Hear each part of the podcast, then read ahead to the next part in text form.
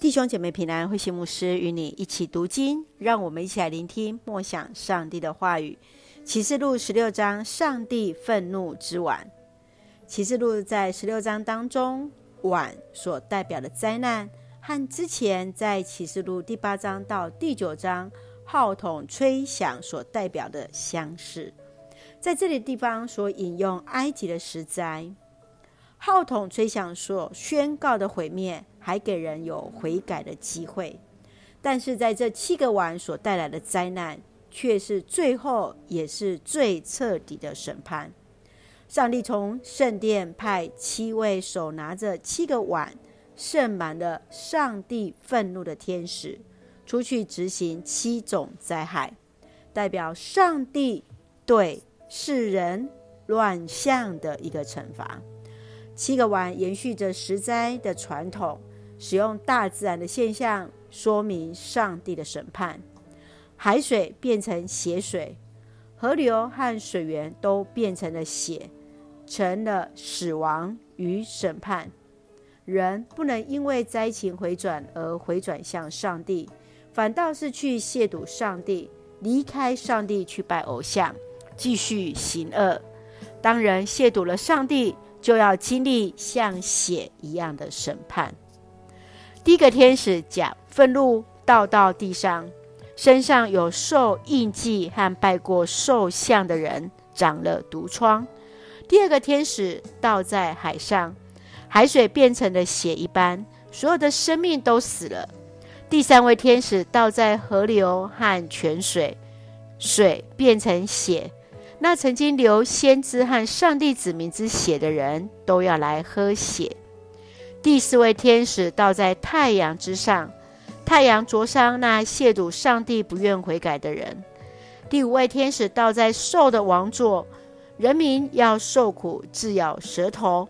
他们不仅不反悔，反倒来亵渎上帝。第六位天使倒在幼发拉底河，河水干枯，成了大道，为东方诸王预备的大道，集结在哈米吉多顿。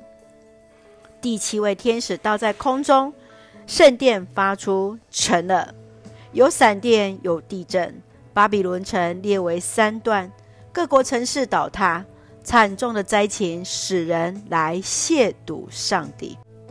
让我们一起来看这段经文与默想，请我们一起来看十六章十五节，留心吧，不要像小偷一样突然来到。那警醒随时都穿着衣服的人，多么有福啊！他不至于裸体行走，在人面前蒙羞。